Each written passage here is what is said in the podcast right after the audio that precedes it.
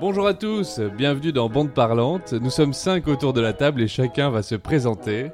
Bonjour, c'est Tom, aka Lola Wesh. Je suis artiste pluridisciplinaire et plein d'autres choses, et aussi breton spirituel, euh, un petit lutin quoi. Moi je m'appelle Mathieu Pinchina, je suis comédien, clown, metteur en scène, auteur, host de ce podcast aujourd'hui et tout un tas d'autres choses.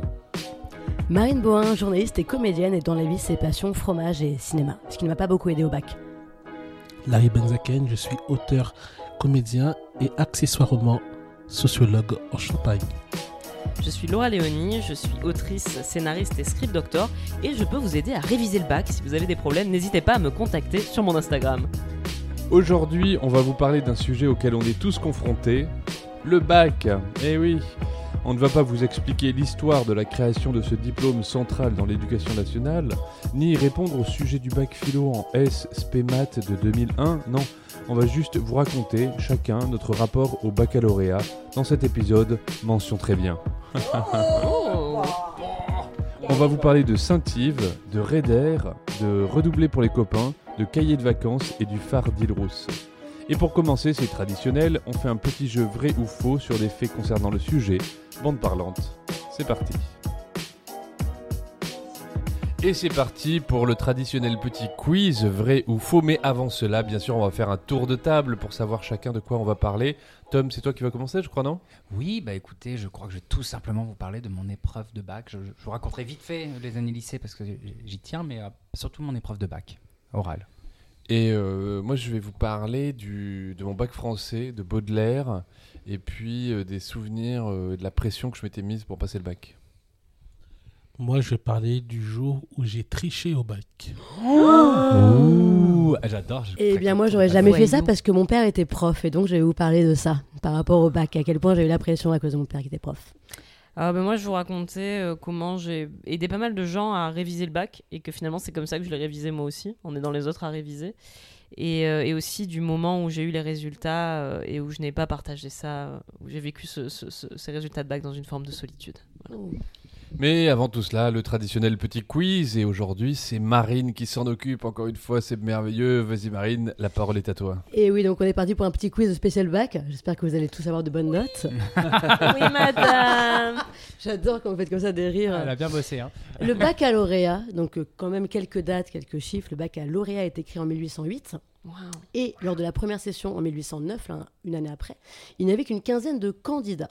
Aujourd'hui, c'est plus quand même de 700 000 personnes qui passent leur bac chaque année, euh, qui ne sont d'ailleurs pas tous forcément lycéens, évidemment, puisqu'il y, a y énormément de gens en candidats libres. Quel est le taux de réussite de 2022 au bac en France Celui qui s'en approche le plus a gagné. 70%. Moi, je dirais moins. Moi, je pense euh, 85%. autour de 65%, moi. Ah non, mais c'est beaucoup plus. euh, T'as dit? 65. Donc 70 ici, Moi, je dis 65. 70. Non, c'est. euh, 85. ouais. 80. Entre, on est entre 91 et 93, je crois. 2022. C'est totalement Larry qui a raison. Je Ah, sais que c'est très, c'est très surprenant, c'est 91%. Putain, c'est Dans les filières générales, c'est 96% et euh, professionnelles, on est à 80-85, je crois, ça qui fait entre guillemets un peu baisser la moyenne. Et là, tous les boomers qui vont dire Ah, là, non, on le donne, non, on le donne dans une pochette surprise, le mec. Mon père ayant été correcteur au bac, c'est vrai que bon, bon bref, on en parlera plus tard. Souvenez-vous du portrait de Pétain. Non. Parmi les hommes célèbres suivants, un seul a son bac, enfin a eu son bac. Georges Brassens, André Malraux, Cyril Hanouna. Alors, Il y en a un seul qui a eu son bac. Ah, Georges Brassens, parce qu'il avait fait Nous étions quatre bacheliers. Il y a une chanson qui dit Nous étions quatre bacheliers sans vergogne, la fine fleur des écoliers. je suis sûr que c'est Hanouna et c'est juste pour nous prouver que finalement, on va pas si loin que ça avec un bac. Bah, bah, je- moi, je pense que c'est. bah, Brassens, en tout cas, dans une chanson, se décrit comme bachelier. Bon, moi, je, Mais connais la- je connais la réponse. mais- Bah, euh, tu l'as dit, c'est un peu le but du quiz. si la réponse, tu Je me demande co- combien est-ce qu'il a eu à son bac. Il s'est dit Ah non, ça je connais, je vais pas le dire du coup. Non, mais pour le coup, j'ai un peu travaillé avec lui, donc je sais. Son père était médecin, et il a passé un bac S qu'il a eu. Oui, ça fait mal au cul, mais oui. Enfin, son Ça père est médecin. Non, mais ça prouve que Ouais, c'est pas parce qu'on. Le bac, c'est pas parce qu'on est intelligent. Ah non, mais bien sûr. Alors, il a retapé sa première. Il a donc ensuite, en effet, eu un bac S, même option euh, biologique. En effet, il Et Brassens, ça médecin. pas le bac? Non, ni André Malraux, qui était ministre de la Culture. Comme quoi. Finalement, Brassens, mais les pourtant il meilleures ment dans personnes sa n'ont pas chanson. forcément le bac.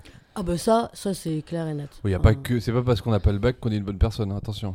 Alors oui, attention, faut pas non plus. Mais c'est euh, pas parce qu'on a le bac qu'on est une bonne personne. Exactement. En fait, ça n'a rien à voir. Moi je suis très choquée parce que Brassens il a menti alors dans sa chanson. Vraiment. Mais non, mais c'est une tu vois, je veux dire en même temps, comme Aurel San disait par rapport à Sale pute, où il disait c'est un personnage que je joue dans ma chanson, je ne suis pas ouais, mais misogyne bon, ça réellement. parle de son père. Brassens et tout. n'était pas bachelier, Bah, et voilà, et en fait, il jouait un Mais Hélène personnage. Farmer n'est pas dépressive. Ouais, je sais. Putain, tout fout le camp. Elle est pas KO du coup, enfin, il n'y a pas Non. de. ouais, ok. Prochaine question. C'est un vrai ou faux?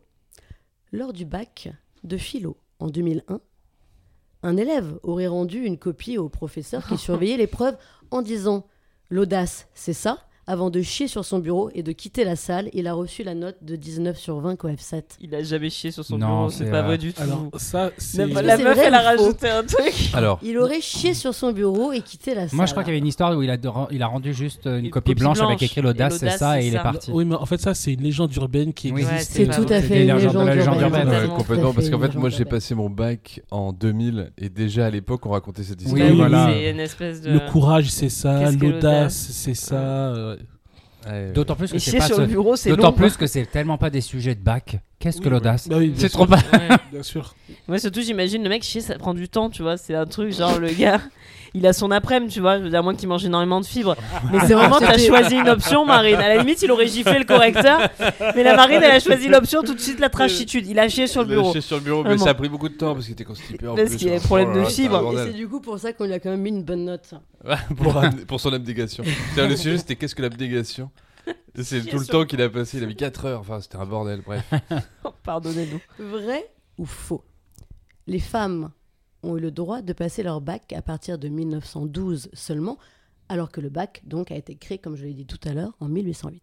Franchement, ça me paraît tôt pour qu'elles aient eu le droit. Ouais, que t'allais ça- dire, genre, elles, elles ont, 1950, elles ont eu le droit en quoi. 1913, Et quoi, si déjà. vous pensez que donc c'est faux, à partir de quelle année les femmes ont-elles eu le droit de Je suis passer sûr que c'est autour des années 60, 50, Donc vous 40. êtes tous d'accord pour dire que 1912 C'est faux, C'est 1912. faux, c'est trop c'est tôt. faux. C'est D'accord, donc à votre avis, quelle Ouais. année 1850 Après-guerre, moi, je pense. Toi, tu penses, ouais, ça, ça me fait peur. Au hein, moment où on s'est dit la Seconde Guerre mondiale, on s'est dit bon, elles ont tenu le pays, peut-être qu'on va leur donner le bac.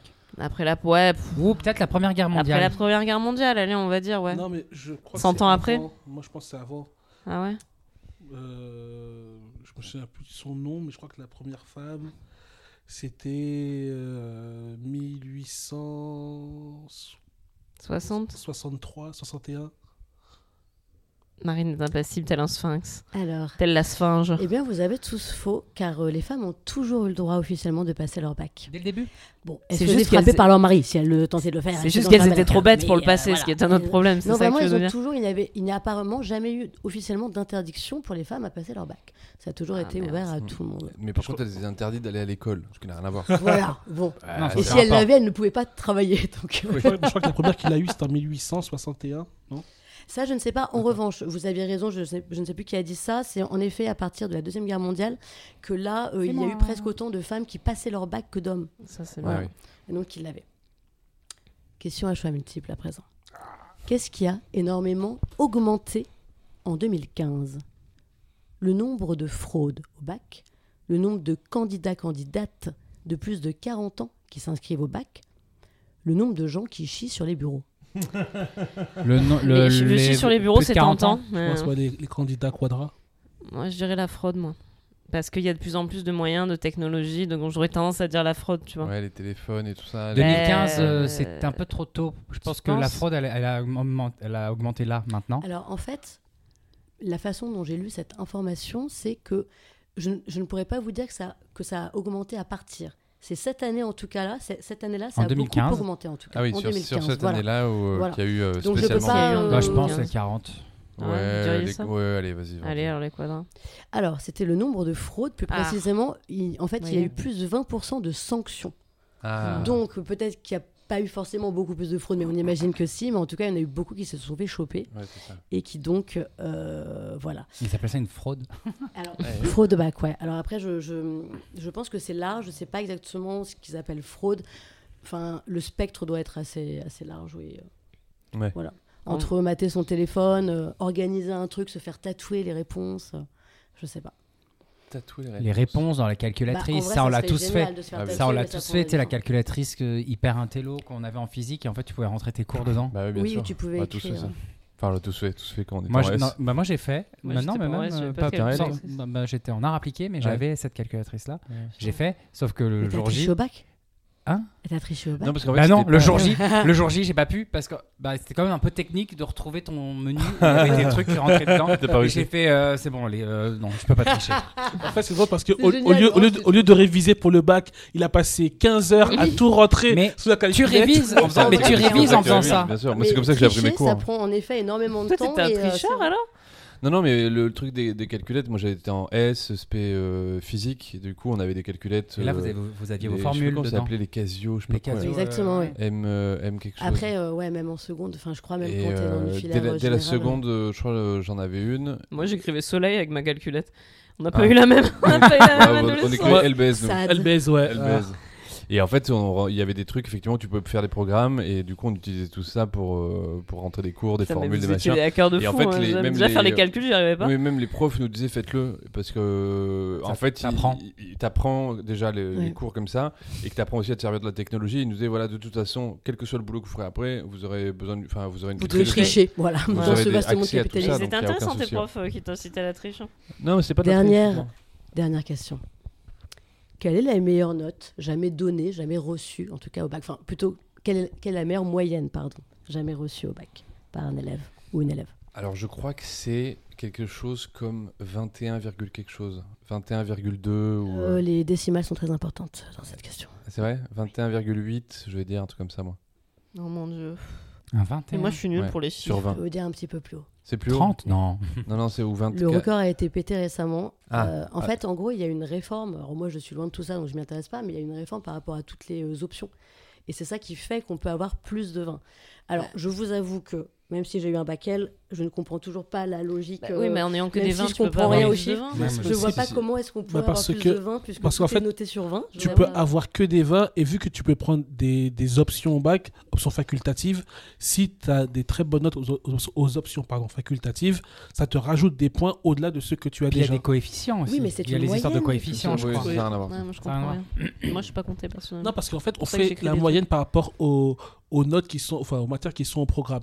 Après, les, les matières facultatives, par exemple, moi j'ai fait. Ah, ça rajoute des points. matières ouais. rajoute facultatives, oui. points. Oui, donc si tu Ouais, as il a eu 25, éclaté allez. dans, ta- dans les matières générales, ben, ça te met en plus, euh, dans, euh, si tu as Ouais. 20 partout dans les matières générales, tes options euh, viennent en plus. Ouais, c'est ça. Ok. exactement. Du coup, Oui. on doit être à oui à 20 25, 24. Non, je Non, pense que c'est. 22. bah, S'il a eu 20 Non. partout et 20 aux options facultatives, on est sur un. 20. Déjà, euh, pourquoi il en fait? Parce que je crois que c'est un Pourquoi garçon. il? Ouais, c'est vrai. ouais, c'est un Alors, garçon. c'était- C'était une fille qui avait le record euh, qui s'appelait Caroline Ouriette. Ah. Et je crois qu'il a eu du coup. Et maintenant, c'est un mec qui s'appelle Arthur. 20 21,35. Putain, tu es très très bon. Caroline avait eu 21,18. Malheureusement, elle s'était foirée en sport, elle n'avait eu qu'un médiocre 14. Ah là là. Bah, c'est une fille. hein. En revanche, Arthur, dont lui, on ne connaît pas le nom parce que je pense que sinon il se fait harceler, j'imagine, par dehors de deux Bah, il fans. doit déjà se a faire eu harceler, à mon avis. 21,39 sur 20 parce qu'il a eu, lui, en revanche, 20 à toutes ses options et à toutes les matières. Eh ben, C'est fou. C'est la fin de ce quiz. Merci beaucoup. Merci Merci, Marine. Marine. Et toujours pas de sexualité pour Arthur.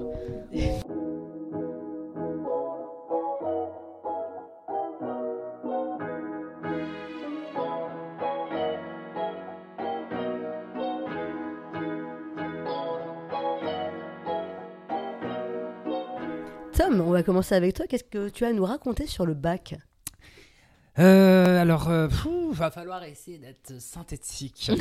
Euh, je vais vite faire parler de mes années lycée, qui ont été des années euh, salvatrices pour moi parce que j'avais choisi une filière où enfin, à l'école, je comprenais, j'arrivais à travailler.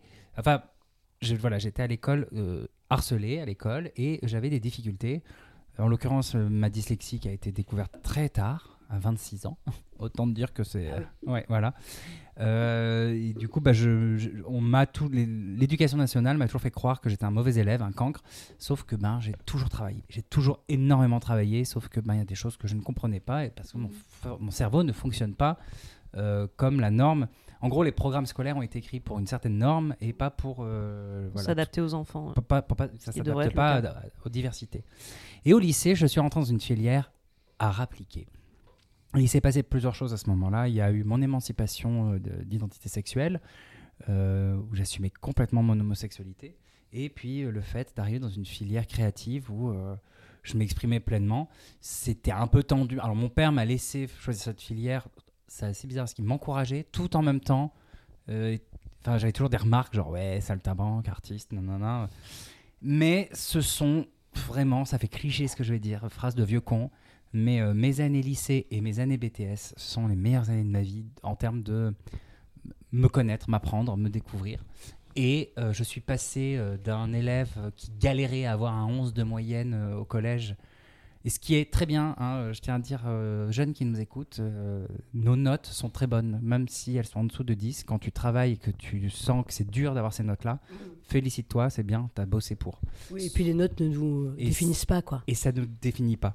Mais si tu travailles et que voilà, euh, on fait tous de notre mieux. Et bref, je suis passé de euh, voilà, cet élève qui était considéré comme un cancre, pas un, pas un bon travailleur, de 10 et 11 de moyenne, et puis qui était dur à avoir. Euh, J'arrive au lycée, euh, à appliquer. C'était dur la première année parce qu'il y a un temps d'adaptation. C'est une filière très très chargée, très lourde en termes de travail. Il y a énormément de boulot. Ça nous arrivait de faire des nuits blanches. Donc il y avait beaucoup de parents qui étaient un peu indignés là-dessus.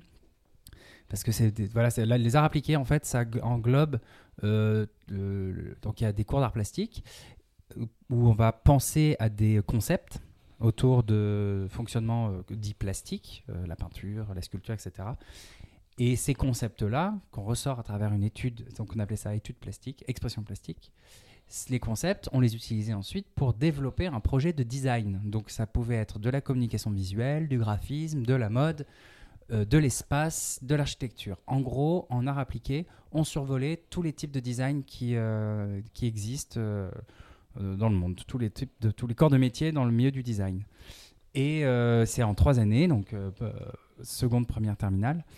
Et, euh, et voilà, et en fait, il y avait vraiment ce truc, chaque, genre la promotion d'avant, euh, parrainer la promotion qui venait après, donc il y avait ce truc de parrainage, machin, de marrainage, c'était... Ça se passait comment, juste pardon euh, Enfin, le fait qu'ils vous parrainent, entre guillemets, c'est. Bah, les profs organisaient des, des événements, enfin il y avait beaucoup de soirées, de trucs où on se rencontrait et en fait c'était beaucoup en fonction du feeling qu'il y avait avec euh, les élèves. Et c'est rigolo parce que moi, un de ceux qui me parrainait euh, dans une soirée, bah, je me suis retrouvé avec son zizi dans ma bouche, tu vois, avec mon consentement. hein. Yeah Un Ça, garçon hétérosexuel. Il est fort. Merci parrain. Mais euh, des- après voilà, des super souvenirs et euh, vraiment beaucoup de bienveillance, des promotions plus vieilles. Alors quand on arrivait en seconde, on n'avait pas tout de suite les trucs de parrainage parce qu'on arrivait et on, on se préparait, on préparait un peu le terrain pour la suite. Et parce que bah, au début c'est très global et au fur et à mesure ça se, ça se resserre un peu. Et en gros, c'est beaucoup de boulot est très difficile parce que c'est euh, apprendre beaucoup de choses en peu de temps. Genre en terminale, on doit, on doit avoir compris comment fonctionne euh, la construction d'une voiture et comment fonctionne la construction d'un panneau publicitaire. Donc euh, c'est très dense. Donc voilà, donc ça c'est un peu le, résumé pour vous montrer, pour vous expliquer dans quelle filière j'étais. C'était génial. on faisait des événements, on allait voir la Biennale du design à Lyon par exemple. Enfin, de très bons souvenirs. Bref, et j'arrive donc euh, au fur et à mesure, les trois années avancent et je finis par devenir un élève à 14 de moyenne qui était hyper dur à avoir en, en art appliqué et qui était plutôt, euh, ben, euh, une- plutôt une très bonne moyenne. Et mon bac, l'histoire de mon bac, donc c'était à Rennes, le lycée Sainte-Geneviève. Big up Saint-Jeu, big up la promo de 2006. On vous Si vous m'entendez, oui. on est là. Et euh, non, mais en plus, euh, il y, a vraiment- il y a vraiment un truc dans le milieu des arts appliqués, il y a vraiment un truc à travers la France entière. Les promos se reconnaissent et tout. Enfin, c'est Oh, assez, ouais, c'est ouais, c'est assez euh, C'est un peu le poudlard. Et il y a un côté un peu comme ça, ouais. C'est un peu des juifs. Et, euh, C'est parti très vite. Vraiment. c'est- voilà. euh, c'est un juif qui l'a dit. hein. Et euh, Oui, Larry est juif. Et je vais essayer de raconter vite, du coup, Il a une étoile de David autour du cou au moment où vais- il rit à sa propre je, vais, blague. je vais essayer de raconter rapidement du coup bah, mon épreuve, euh, ma soutenance orale. Donc voilà, donc c'était à Rennes. Je suis au lycée Sainte-Geneviève Et donc, on a ben, plusieurs épreuves de bac et on a la plus grosse épreuve, COEF 10, c'est la soutenance orale de notre dossier. Donc, le dossier de recherche appliquée, c'est notre dossier de recherche design. En gros, on présente à la fin de notre cursus un, dossier de projet de design. Et en gros, ce qui se passe, c'est que euh, c'est aux élèves de se déplacer. Donc, on est convoqué dans un autre lycée qui a la filière à appliquer, quelque part en Bretagne. Euh, Je crois qu'il y avait à l'époque quatre lycées Euh, Brest, Quimper, Rennes, Tréguier. Tréguier, qui est la ville d'où vient toute ma famille. Euh, ma ville d'origine bretonne, euh, un peu le, le fief, mon fief familial, c'est Tréguier. Et euh, voilà, il y a quatre lycées. Et c'était sûr, j'allais pas passer à, Rennes. Donc, en fait, les étudiants de Rennes partaient ailleurs, en fait, en gros, pour avoir une neutralité de jury. Et en fait, je me retrouve convoqué à Tréguier. Je pouvais être convoqué à Brest ou à Quimper.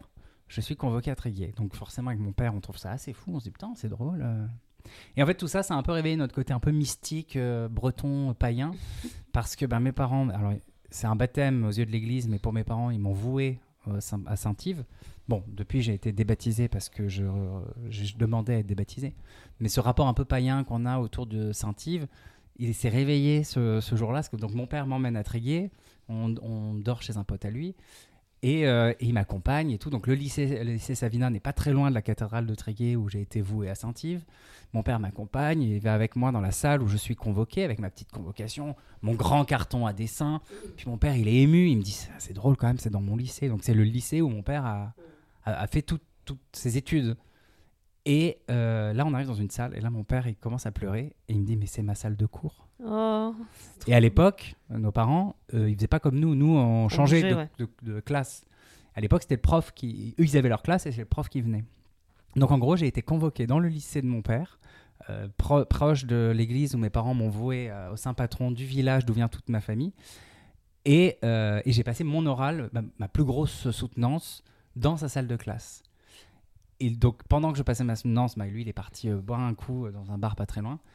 Donc, je Et pleurer aussi, apparemment. Ouais, Oh, c'était. Mais même moi, ça m'a. Même moi, c'était assez mystique en fait. Il Ouais. s'est passé un truc. Enfin, à quel moment? D'autant plus que nous, la vie qu'on a eue, euh, on a, on est parti vivre en Camargue. J'ai vécu 10 ans en Camargue. On est remonté en Bretagne. Et à aucun moment. Enfin, c'est comme si tout avait été écrit ou comme si quelque part ce Saint-Yves m'avait guidé sur cette voie de. De toute façon, tu feras une formation artistique, tout en euh, suivant les traces de ton père, parce que mon père, de toute façon, lui voulait avoir euh, une formation artistique Oh, qu'il n'a pas réussi à avoir. Et, euh, et je me suis retrouvé dans, dans cette salle, donc je fais ma soutenance orale et tout. Et bon, j'ai eu euh, le bac avec mention, une très, bonne, une très bonne note, etc. Mais à la fin de mon oral, je me souviens, là, j'ai été habité par quelque chose d'ultra mystique. J'ai pas rejoint mon père tout de suite au bar.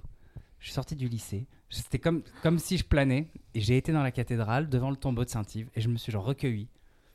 Puis je réfléchissais et je voyais tout le parcours. euh, j'étais, j'avais euh, 19 ans, tu vois, mes, mes 19 années de vie en me disant Mais comment se fait-il que je sois descendu en Camargue, que je revienne en Bretagne et que tu m'amènes là Et après, euh, toute ma vie, euh, pour la petite parenthèse, j'ai euh, le- la relique de Saint-Yves tatouée sur le torse parce que toute ma vie, j'ai été confronté à plein de petits signes comme ça dans ma vie professionnelle, ma vie artistique des, des signes qui me renvoient toujours à, à Saint-Yves. Par exemple, le 19 mai, c'est la Saint-Yves. Et à chaque fois, il se passe des petits trucs, des, ce qu'on appelle les synchronicités pour les personnes un peu spirituelles. Donc ça a beaucoup éveillé, enfin c'est quelque chose qui éveille beaucoup, qui titille beaucoup ma spiritualité, et ma superstition. Voilà. Et Saint-Yves, c'est le patron de quoi exactement? Alors Saint-Yves, c'est le saint patron des avocats. Et c'est celui qui euh, a mis en place en fait la justice. Genre, on juge de manière égale le riche Ah, et le beau. pauvre. Ah. Et il est souvent représenté avec un pauvre et un riche à ses pieds, euh, genre Ah à, à- oui, pied d'égalité. Oui, oui. Euh, ouais, quand tu disais, tu sais que tu avais été euh, dia- diagnostiqué du coup assez, assez tard, à 26 ans. Ça s'est fait comment juste? Est-ce Bah, que c'est toi qui a, qui a demandé, enfin, quel est le Non, processus? euh, alors, il y a, Comment je- ça se passe? alors je peux, en fait, je peux faire confirmer le diagnostic dans des, dans des centres où tu passes. C'est comme dans des hôpitaux de jour, tu passes vachement de temps dans des centres, etc. Moi, j'ai un peu la flemme de faire ces Oui. choses-là. C'est mon médecin traitant de l'époque qui a grillé le truc. Genre, elle m'a fait réécrire un chèque, euh, je l'ai payé en chèque, et elle m'a fait réécrire un chèque plusieurs fois, et elle voyait qu'il y avait un automatisme de ma part qui se mettait en place dans la façon d'écrire Ouais. euh, le nombre euh, en lettres. Et elle m'a dit, ah, vous êtes dyslexique. Mais elle, elle me l'a dit pensant Que tu savais. que je Oui, le que tu le savais. Je dis bah non. Et elle me fait euh, bah si. Et là elle m'a expliqué. Elle m'a dit là ce que vous, vous avez répété la faute plusieurs fois, mais c'est pas une faute. euh, à m'expliquer, c'est pas quelque Ouais. chose de mal, c'est qu'en fait vous fonctionnez comme ça. Ouais. Et euh, bah, parler de dyslexie dysorthographique, c'est euh, les choses similaires.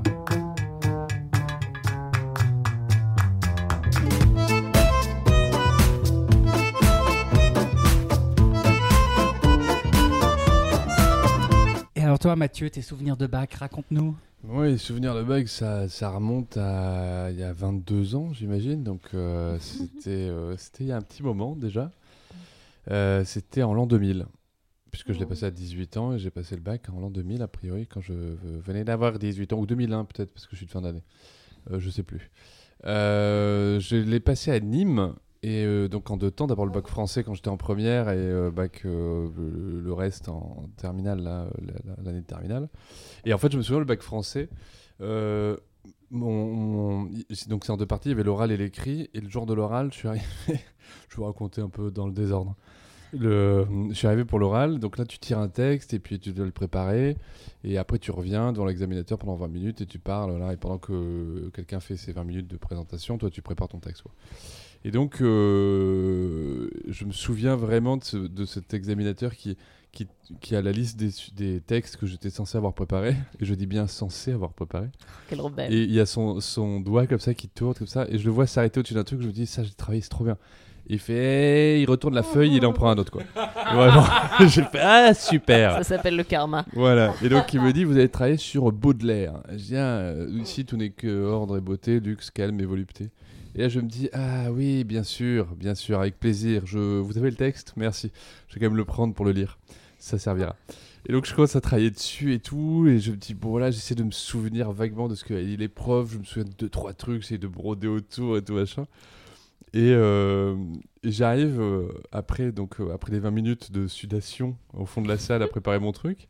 Il me dit alors, Baudelaire, je dis bah voilà, c'est un texte, voilà, je commence à broder, à Et tu parler. lui as dit, voilà, c'est un texte. Et là, le mec a été subjugué, je Yeah, pense. il- a il a fait subjugué. parce qu'il y avait un assemblage de Ah, mots formant des phrases. Ouais, c'est ça exactement. Et puis du coup voilà, je fais, mon- je fais ma présentation, ça se passe pas trop mal à peu près de voilà, Ah c'est pas ouf, mais euh, c'est euh, ça.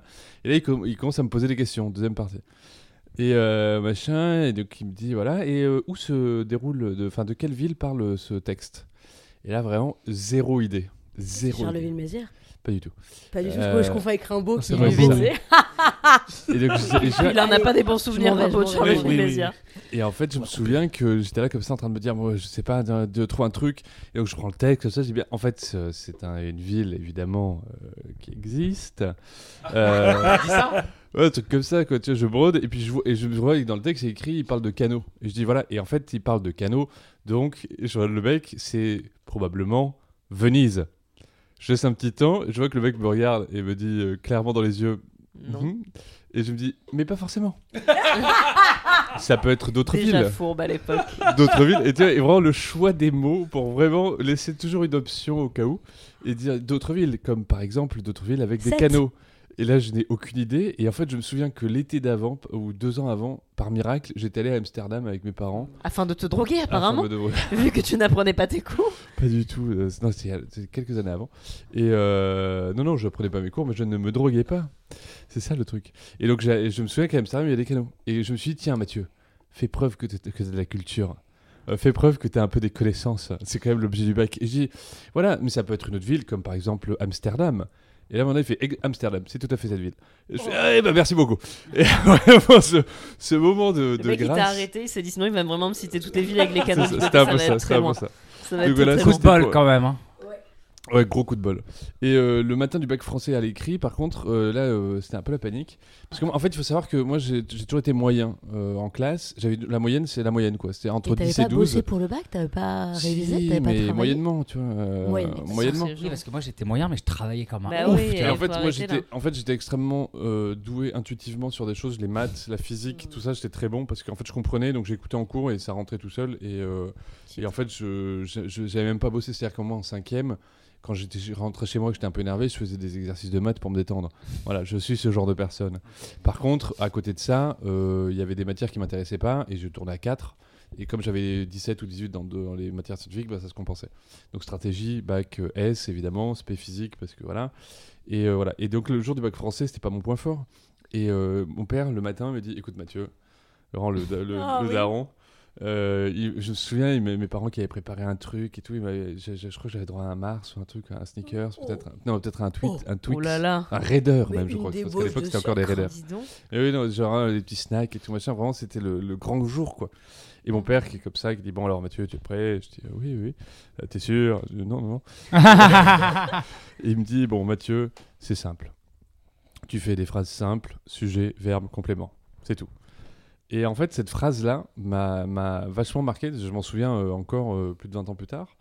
Et, euh, ça m'a vachement aidé. C'est-à-dire que vraiment, j'ai pris, j'ai dit bon bah ok, et j'avais une rédaction, un truc machin, je peux quoi faire. J'ai aucun sou- souvenir de ce que je fais, mais je faisais que des phrases simples, sujet, verbe, complément, sujet, et pas de trucs alambiqués, tout machin. Là. Et voilà. On part en vacances, et moi j'étais- je faisais du scoutisme encore à l'époque, et je me barre euh, faire du scoutisme euh, dans la nature. On était vers Corcone, au-dessus de Nîmes, et, et je me souviens, j'avais un tam-tam. Ah oui Oh là là. Un Faut tam-tam. expliquer aux plus jeunes Alors ce les que tam-tam, c'est. qu'est-ce que Ce c'est n'est pas qu'un instrument de musique. de- J'en avais un moi aussi. Ouais, c'est un tam-tam. C'était à mon père, en fait, J'avais qui était oublié. euh, avocat et qui avait eu Ah, un donc on tam-tam. parle pas de djembé là. Non, non, pas On du tout. de- Ah non, pas du tout. Un tam-tam, en fait, c'est un petit s'appelait- Il y appareil. avait aussi des tatous. Tatous. Tatou, Tatou, oui. tam-tam. Et en fait, c'était un petit appareil qui tient dans la main et euh, sur lequel il y avait un tout petit cadran euh, où tu pouvais inscrire des chiffres. Et l'idée, c'est que tu appelais un numéro, et tu tapais un numéro, et en fait, sur le tam-tam, s'affichait un numéro de téléphone à rappeler. Que de quelqu'un qui voulait te contacter. Et c'est ce qu'on appelait un, un beeper euh, dans les séries américaines. Oui, oui. Voilà, un beeper. Et donc, euh, mon père avait eu son premier téléphone portable, et du coup, il m'avait, euh, j'avais dit J'ai une super idée, je vais vous me donner ça, et on va faire un code. Comme j'ai les notes du bac qui vont arriver et que je serai probablement pas là, vous me les envoyez par téléphone. Ok? Donc, vous faites 0, comme ça, je sais que c'est le début, euh, et puis après, vous mettez le- les trois chiffres de la note, enfin, euh, 15,3 ou un truc comme ça. Euh, Audacieux. pour le, Ambitieux, pour, ouais. Pour la, pour le- 15,3, d'accord. Qu'est-ce que l'audace? Ça pour le, pour- voilà, donc ça fait, ça fait 4 chiffres, et après vous remettez un 0 et vous mettez les- les- la note de l'oral. Comme ça, j'avais les deux notes et tout. Le zéro, c'était un espace. Voilà, euh, exactement. D'accord. J'avais tout un stratagème matheux, évidemment. Et donc, je suis comme ça et tout, là, là, et euh, je, je me souviens, on était en train de marcher euh, de scout, quoi, tu vois, En marcher short avec des, euh, en short euh, dans la nature, c'est le jour de la, on, on était perdus dans la montagne, je me souviens, c'était vraiment perdu, on n'avait plus d'eau, c'était la galère absolue, on avait un gros sac beaucoup trop lourd Mais il avait un tam-tam. Mais j'avais un tam-tam au cas où. Au, au cas où quelqu'un veuille m'appeler, euh, ce qui ne servait à rien. Et là, d'un coup, le tam-tam, on est en haut d'une petite montagne et le tam-tam vibre. Je fais Oh mon dieu, j'ai le résultat du bac Et je regarde. Et ben, mes amis, j'ai eu 15 à l'écrit et 13 à l'oral. Et je ne sais pas comment En j'ai fait. français. En français, au En bac français. français. En bac français. Et je sais pas comment j'ai fait. Parce que vraiment, j'ai- jamais eu au-dessus de 11 pendant l'année. Je pense que c'est le fait que. Enfin, je Oui, coupe, mais je crois que moi, je, je sais que dans, ce que j'avais dans, dans mes trucs, c'était euh, des, des trucs euh, d'analyse d'œuvres d'art et j'avais toujours 9 euh, pendant euh, l'année. Et au bac, j'ai eu 18. Et je pense qu'il y a vraiment le regard euh, neutre de- du prof en face. Oui. Et à mon avis, tu as tellement rebondi et tu tellement- tu t'es tellement sauvé. Tu vois, avec ton truc de bah, il y a peut-être ça, et bien machin. Tu as peut-être Ouais, bien je- brodé. Mais c'est- j'ai un peu brodé, je pense qu'il y a eu ça. Et, et, et en tout cas, je me souviens être rentré un peu chez moi, mes parents ils ont fait Mais euh, comment t'as fait? Vois La Aïe, confiance. ça voilà. fait mal. Ouais, c'était un peu voilà. Et après, bon, j'ai passé le bac l'année d'après. euh, j'ai eu. euh, j'ai- vraiment, c'était un grand écart quoi. Le 20 en informatique, 17 en physique, euh, 15 en maths sur 15 parce qu'il y a un exercice sur 5 que j'ai pas fait. J'étais très déçu parce qu'il était très simple, j'aurais pu le faire, mais je me suis fait avoir. Et je m'en vais encore plus de 20 ans plus tard. Euh, 11 en bio, donc j'étais extrêmement fier parce que c'était vraiment la matière que je détestais, je comprenais pas le principe, ça m'énervait. Et d'avoir eu 11, c'était belle preuve de, de réussite. Et à côté, euh, genre un 4 en philo, un 5 en allemand, etc. etc. Mais je me souviens, c'est ça dont je voulais terminer après ces anecdotes fun et amusantes, je- du moins je l'espère. Euh, je, me souviens de toute la pression que je me mettais et de toute la pression sociale même que du, du côté très ritualisé, très tout ça. Et aujourd'hui, je suis très partagé là-dessus. C'est que d'un côté, je me rends compte à quel point c'est ridicule parce que finalement, le bac ne m'a servi quand même pas à grand chose. Enfin, si, ça m'a servi à rentrer euh, au conservatoire parce qu'il faut le bac. Ça m'a servi à rentrer à la fac parce qu'il faut le bac. Mais fondamentalement, euh, je l'aurais pas eu. J'avais les compétences. Enfin, je sais pas. J'avais eu les, compé- les compétences pour le faire. Et c'est pas des.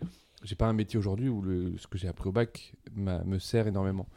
Et donc en fait, il y a un vrai décalage aujourd'hui dans ma tête entre cette idée, cette importance, euh, cette pression qu'on peut mettre dessus, et, euh, et, la réalité du truc où en fait tu dis ah, tout ça pour ça, mais j'ai passé tellement de trucs mille fois plus euh, euh, importants, vraiment pour le coup, pour le cours de ma vie, etc., que euh, cette chose-là que je comprenais pas. Et en même temps, dans le même temps, il y a une chose que je trouve formidable, c'est le rituel. C'est-à-dire que je trouve qu'aujourd'hui, dans notre monde, on manque un peu de rituel. Et le bac est un rituel. Les rituels d'entrée dans l'âge adulte, dans l'âge là, dans le rituel de l'adolescence, etc., etc. Et dans, le scoutisme, dans la pédagogie du scoutisme, pendant un temps, il y avait ça. Après, ça avait été un peu remis en question, etc. Donc, je sais pas où c'en est aujourd'hui. Mais j'avais pris conscience de l'importance du rituel et de dire à un moment, euh, on fait un vrai truc un peu euh, codifié pour signifier l'idée que tu rentres dans tel ou tel groupe de personnes, dans telle ou telle communauté. Et je trouvais ça hyper intéressant et hyper important. Et aujourd'hui, euh, je trouve que au cours de ma vie, le bac, effectivement, il y a eu un avant et un après. Était pas, euh, c'est un, rite, un vrai rituel de- de- dans une autre communauté de, gens. Et, euh, et ça, je trouve ça assez touchant, en fait, avec le recul. Même si, euh, évidemment, on peut en parler pendant des heures de toutes les problématiques que ça euh, évoque au niveau de l'intégration, etc., etc. Mais je trouve que voilà, le rite de passage, voilà, c'est ça, le, je cherchais le rite de passage. Et, euh, et voilà, c'est tout ce que j'avais à vous dire. Moi, je voulais rebondir sur ce que tu disais par rapport à la pression. Euh, je suis complètement d'accord. Après, moi, pas, je l'ai pas trop vécu comme ça parce qu'il y avait vraiment ce truc de la filière artistique qui était. euh, enfin, je, me mettais pas la pression sur euh, passer mon bac. J'avais trop hâte de passer, ce, bac euh, d'art appliqué. En revanche, oui, j'avais la pression sur tout ce qui était plus général. Mais là, moi, où il y a un truc de pression que j'ai remarqué, qui m'a marqué encore aujourd'hui et dont j'entends beaucoup parler, c'est tout ce qui est euh, Parcoursup ou les études supérieures, ce qu'on va faire après. Il y a vraiment énormément de pression qu'on met sur les jeunes et euh, c'est assez fou parce que ben, je vois, ben, moi, euh, les choix que j'ai faits, le parcours que j'ai eu après le bac, tous mes choix ont dû être faits assez rapidement parce qu'il y avait cette Mm, pression. oui. Sauf qu'en réalité, euh, mes années avant le bac et les 4 ans d'études supérieures par rapport à une vie, c'est que dalle. Et euh, je vois, j'ai. Enfin, moi, je, moi, dans ma réalité, j'ai eu euh, 24 vies déjà euh, c'est ça, en en 20 fait, ans, tu vois. C'est ça c'est qu'on est dans un monde où on demande aux, aux jeunes, et c'est ça que je trouve qui est complètement débile à mon avis, mais on demande aux jeunes de- d'avoir des choix de plus en plus forts et de plus en plus euh, tôt Et, pré- et jeune, puis ouais. précis. et Ouais. précis en disant moi je vais faire ça, ça et ça, du coup je prends telle et telle option, Comme si machin, ça allait comme si- euh, voilà. faire Oui, toute oui. leur vie par la suite. et- alors, alors, que dans le même temps, on passe notre temps à demander aux gens, à, à encenser euh, publiquement le, la, ré- la, la, ré- La La flexibilité. la reconversion. reconversion, merci, le, fait de changer de là, le fait de s'adapter tout le temps, de... et, et qu'en fait il y a plein de métiers. Moi j'ai fait des études d'informatique, euh, j'ai passé mon bac euh, avec l'option informatique, Et tu es clown. et je fais du clown déjà, mais très honnêtement, euh, entre l'informatique que j'ai apprise il y a donc plus de 20 ans et, celle qui, et ce qui se passe aujourd'hui, euh, ça ça n'a rien à voir en fait en vrai. Boomer. Ouais, mais non, mais c'est vrai, ça n'a rien à voir. C'est en- en- d'un d'un point de vue technologique, d'un point de vue des langages de programmation, c'est c'est plus du tout la même chose, c'est plus la fa- même façon de coder.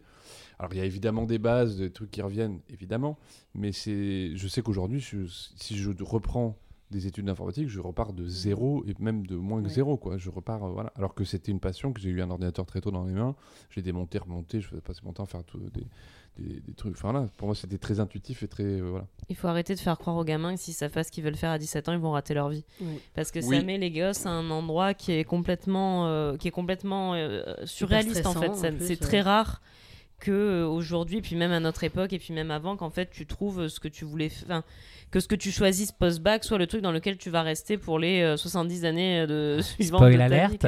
Non. Mais oui, c'est ça, Oui, il faut arrêter puis parce que c'est très tous morts avant.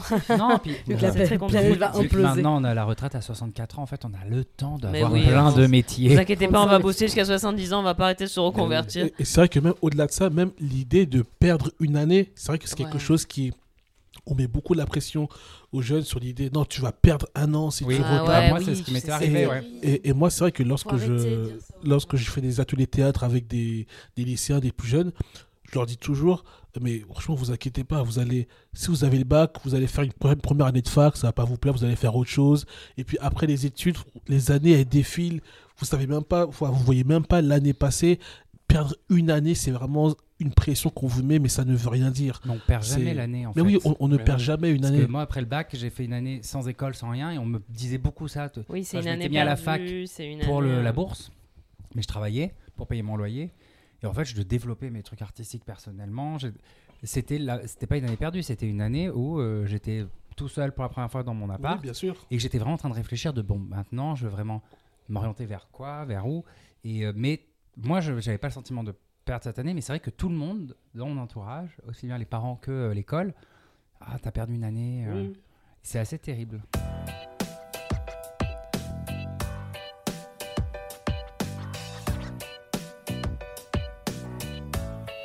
Et toi, Larry, qu'est-ce que t'en penses du bac? Alors, euh, moi déjà, j'ai passé mon bac deux fois, car la première fois, j'ai loupé mon bac. Donc, j'ai loupé mon bac en 2006. Euh, mais c'est un peu étrange parce que j'avais envie de louper mon bac. Ah bah c'était un projet, alors tout va bien. Ça n'a rien à voir. C'était ton tu l'as projet. pas loupé en Tu n'as pas perdu un an, tout va bien. C'était- Tout était euh, prémédité. C'était ton laboratoire. C'était un lab en C'est fait. vrai, j'avais, j'avais envie de louper mon bac parce que déjà, moi, j'ai passé le bac dans euh, un lycée, donc le lycée Jean Villard euh, à Meaux, qui était le dernier lycée de métropole en termes de résultats de- au bac.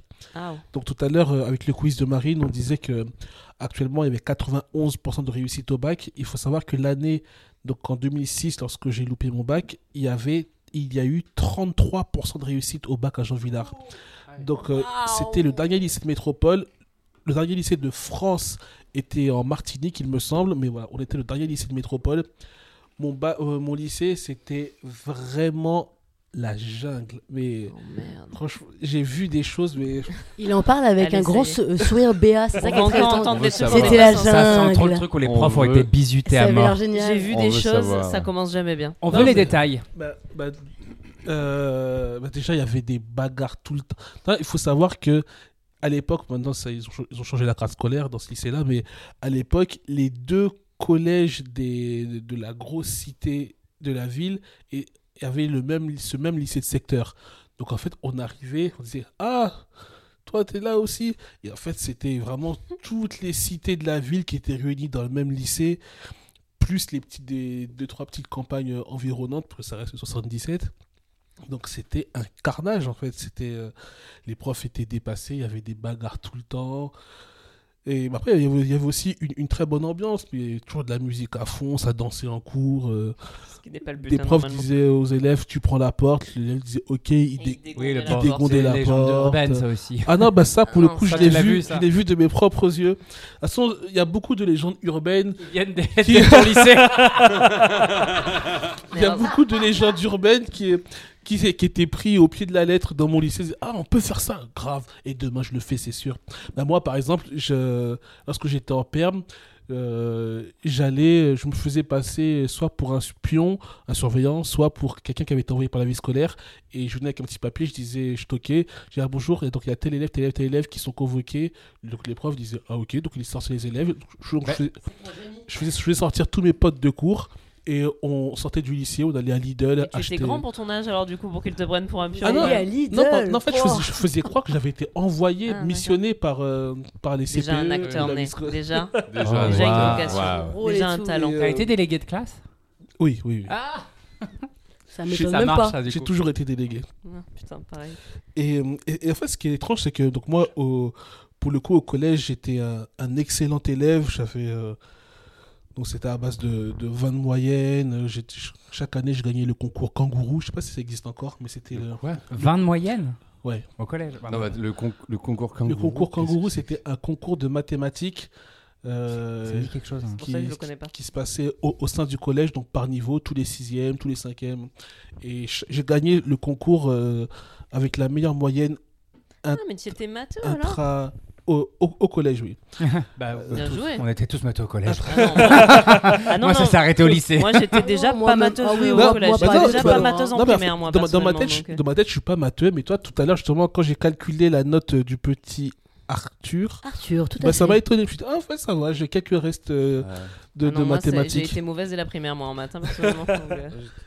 Et donc, ouais, j'ai gagné, j'étais un excellent élève au, collège. Mais arrivé au lycée, il y avait bah, une liberté qui s'offrait à moi. Euh, on pouvait sortir lorsqu'il y avait perm. Et puis, ouais, c'était une bonne ambiance. Moi, je suis vraiment, je fais partie de ceux qui ont eu euh, une scolarité. euh, enfin, moi, j'ai passé une enfance, une adolescence magnifique. Collège, collège, lycée. Euh, j'étais, j'avais des bonnes notes, j'étais populaire, euh, je sortais avec des filles. J'ai vraiment eu tout, euh, tout ce qu'on pouvait espérer. euh, Tout l'inverse de moi. Faut voir ça. Mais je voudrais qu'on soit filmé un jour. Oh, pas sûr. J'ai vraiment eu tout ce que pouvait espérer un, Moi. un- un adolescent. Ça va. Il a tellement un air de, de, de, dépit finalement, de désespoir dans ses yeux. Et donc, euh, et donc le bac, donc le bac, donc j'ai fait une filière littéraire. Donc en première, j'ai passé euh, français, euh, oral écrit, SVT, physique et mathématiques. Donc arrivé au lycée, mes notes étaient beaucoup, beaucoup, beaucoup moins intéressantes. Euh, première épreuve du bac en première, là j'ai vraiment eu des très bonnes notes. Euh, je me souviens, j'avais fait. euh, bah, en fait, j'avais ce problème que je, c'était une période où je n'aimais pas qu'on me force à faire ce que je n'avais pas envie de faire. Tu étais Oui, adolescent. c'est en normal. fait. Par exemple, pareil. C'est le bah, par, par Ouais. exemple, Oui. par exemple, en, donc en terminale L, les quatre œuvres au programme, j'en ai lu aucune et j'ai lu les quatre les vacances après le bac. T'as vraiment le truc, non, non, je, je le ferai pas. Tu me dis de le faire, je le ferai pas. Et en L'esprit plus, toi, j'avais. Jacques le Fataliste, euh, Yves Bonnefoy, euh, Ovid, et je me souviens plus de la quatrième. Les liaisons dangereuses. Et, euh, et toi, j'avais pas envie de les lire parce qu'on me forçait à les lire, mais je les ai lus euh, après le bac. Et donc je me souviens. De contradiction. Oui, totalement. Et je me souviens en première, donc euh, je, lis, j'avais lu aucune des œuvres. À l'oral, je tombe sur Don Juan. Euh, bon, je j'étais déjà très fan de, des- de Molière ou des œuvres euh, di- soi-disant écrites par Molière, donc euh, je maîtrise. Voilà, voilà. Voilà, ça y est, le complotisme. Ça dénonce. Est-ce qu'on met un coup de pied dans la fourmilière là? Non, non, ouais, pas de Franck Ferrand. Voilà. Il y a j'étais- Franck Ferrand. là. Voilà, j'étais, j'étais déjà très fan des œuvres estampillées Molière. Donc, Mais euh, dire. Mais c'est Molière, laissez-le tranquille. donc euh, ouais, je maîtrisais assez bien. Je crois que c'est vrai que c'est une femme qui écrivait. euh, Ouais, moi je pense que c'était une femme. hein. Moi, euh, Oui, je, bien sûr. je ne sais rien, mais mais, mais je pense que c'est C'était moi et je ris très peu. Et donc, euh, j'étais très fan de ces œuvres. Du coup, je m'en, je m'en suis très très bien sorti euh, à l'oral. Et ensuite, euh, à l'écrit, je me souviens, j'avais fait un- j'ai pris le sujet d'invention et j'avais, fri- j'avais fait un texte d'un acteur sur le, le déclin. Qui, je me souviens du texte que j'avais écrit au, au début de, de la scène. Il, est- il sortait d'une grosse, enfin, il a fait une grosse soirée chez lui et plein de personnes à moitié nues, endormies euh, sur son sol. Et euh, il devait aller faire l'émission de Michel Drucker et il faisait un peu une introspection sur sa vie, sur les, les comédiens qu'il avait Tu, tu connus. as inventé Frédéric Becbédé.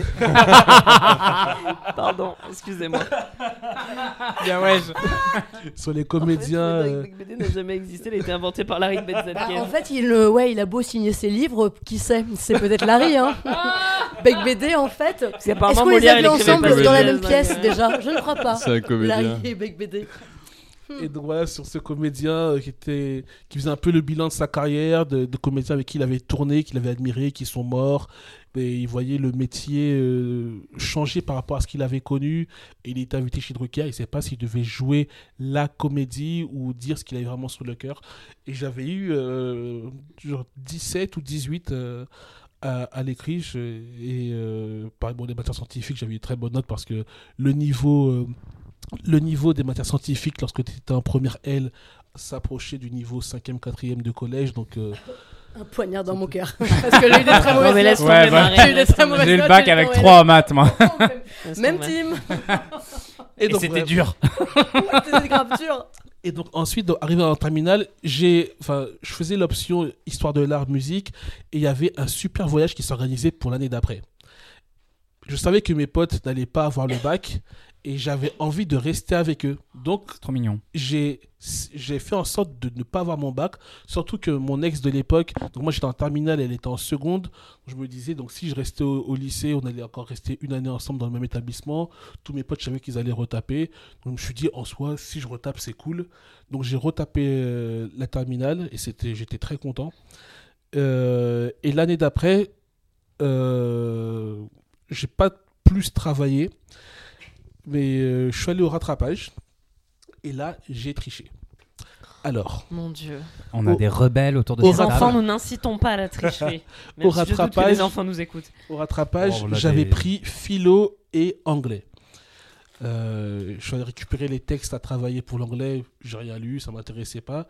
Le matin, avant de partir, Il est devenu fluent par la suite. Le matin avant de partir à l'école, je, je balaye les yeux et je vois qu'il y a un, un extrait du film Philadelphia. Et pour le coup, c'est un film que je connais super bien. Je me dis, ah, franchement, si je tombe là-dessus, la vie est belle. J'arrive à l'épreuve d'anglais, je tombe sur Philadelphia. Oh. Et là, je me dis, oh là là. Et donc, je fais une analyse en anglais de, de Philadelphia. Euh, ça s'est passé super bien. J'ai eu euh, 17. Et je prends philo. Et ma prof de philo m'avait dit, non, Larry, ne prends pas philo. Je dis, non, madame, j'ai eu des bonnes notes toute l'année. Et là, j'ai eu 7 au bac. Elle me dit, oui, mais c'est compliqué. euh, le, euh, Tu ouvres trop ta gueule. Larry. C'est compliqué. C'est compliqué l'oral de philo. Je lui dis non, mais madame, de toute façon, il y a un gros coef, il me faut beaucoup de points, je prends philo. Donc j'arrive en épreuve de philo pour l'oral. Et le, le prof, il me dit, bon, il me donne un texte et il me dit, euh, bah, allez au fond, vous préparez. Donc en fait, tu vas au fond de la salle, tu te prépares et quelqu'un est en train de passer devant le jury. C'est ouais, Ouais, c'est horrible ça, parce que terrible, t'entends. ça, c'est, ouais. Et moi, sauf qu'il me dit, va au fond. Je dis, ok. Et donc, je sors des feuilles de brouillon de mon sac, mais j'ai tous mes cours dans mes feuilles de brouillon. Et du coup, pendant que je me prépare, pendant les 10-15 minutes, j'ai tous mes cours, j'ai le sujet, et je me fais un plan. enfin, je, je sais pas si. Plan de bâtard. Oh, d'accord, il y a prescription, hein, je peux. Oui, oui. on peut pas te le retirer. Après, si jamais tu vas en prison, on, est- on est, on est encore quatre, hein, donc on peut Oui, survivre sans bon toi, podcast, ça ira, même. mais euh, ça va. On Et t'enverra des euh, oranges. Et donc, je, je prépare. En plus, me- c'était une de mes profs qui m'avait dit.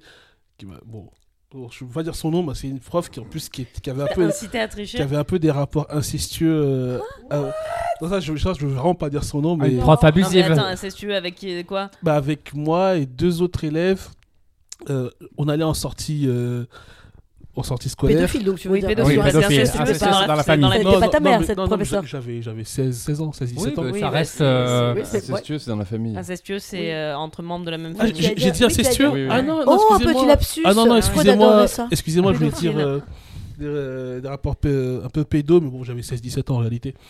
Et euh, elle, elle me- elle me caressait la cuisse en sortie scolaire et tout. Et bon, Oh. Ah, et voilà. c'est elle qui m'avait dit, ouais, bon, tu sais que pendant que tu te prépares pour euh, l'examen, tu peux un peu...